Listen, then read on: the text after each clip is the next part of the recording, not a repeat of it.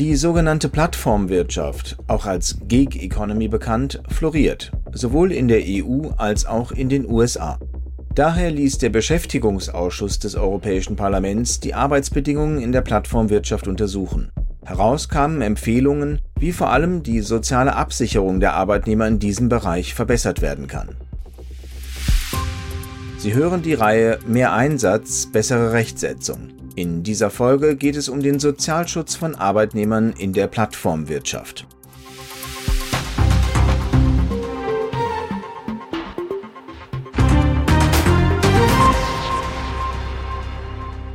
Wer heutzutage ein Taxi rufen will, eine Unterkunft für den Urlaub braucht oder Hilfe beim Zusammenbauen von Möbeln, muss nicht lange suchen. Dank der sogenannten Plattformwirtschaft auch Gig Economy genannt, liegt die Lösung nur wenige Mausklicks entfernt. Das hat jedoch Auswirkungen auf den Sozialschutz der Arbeitnehmer.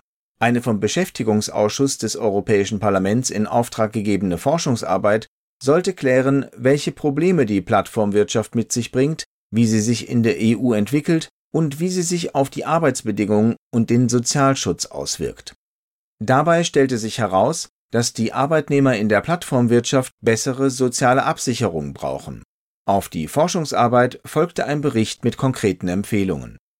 In einer Umfrage wurden zunächst 1200 Personen befragt, die in der Plattformwirtschaft arbeiten.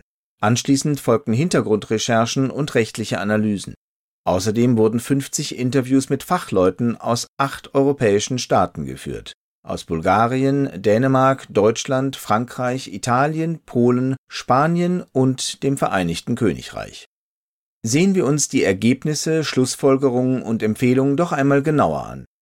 Es geht dabei um vier wesentliche Aspekte. Das Ausmaß der Plattformwirtschaft, die Definition des Begriffs, die Sichtweise der Interessengruppen sowie die Erfahrungen der Arbeitnehmer und ihren Sozialschutz.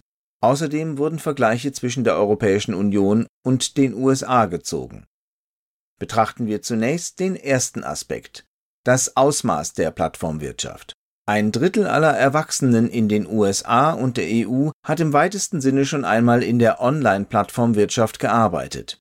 Geld verdient haben dabei allerdings weniger als fünf Prozent der Erwerbsbevölkerung. Als nächstes beleuchtet der Bericht die Art der Beschäftigung und wie eigenständig die Beschäftigten sind. Fazit, je stärker die Arbeitnehmer von dem Einkommen abhängig sind, das sie über Plattformen verdienen, desto schlechter sind sie sozial abgesichert. Zu den Schattenseiten der Plattformwirtschaft zählen fehlende Arbeitsplatz- und Einkommenssicherheit sowie Unterbeschäftigung.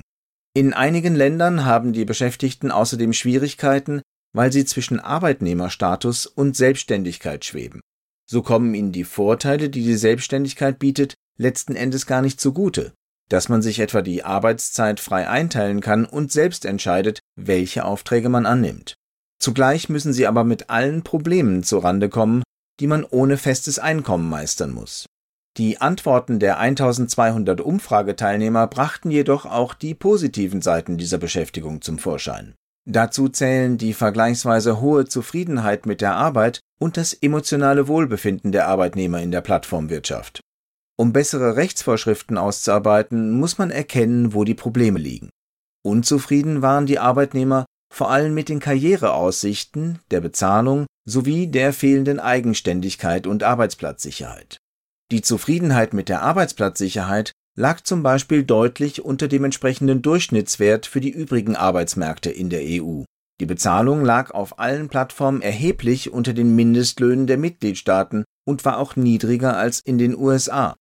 Die Differenz zwischen der durchschnittlichen Bezahlung in der Plattformwirtschaft und dem nationalen Mindeststundenlohn war in Frankreich mit knapp über 54 Prozent am höchsten. In den USA war sie mit gut drei Prozent am geringsten. Anhand der Umfrageergebnisse ließen sich schließlich die Beschäftigten in der Plattformwirtschaft in drei Kategorien unterteilen. Moderate Begünstigte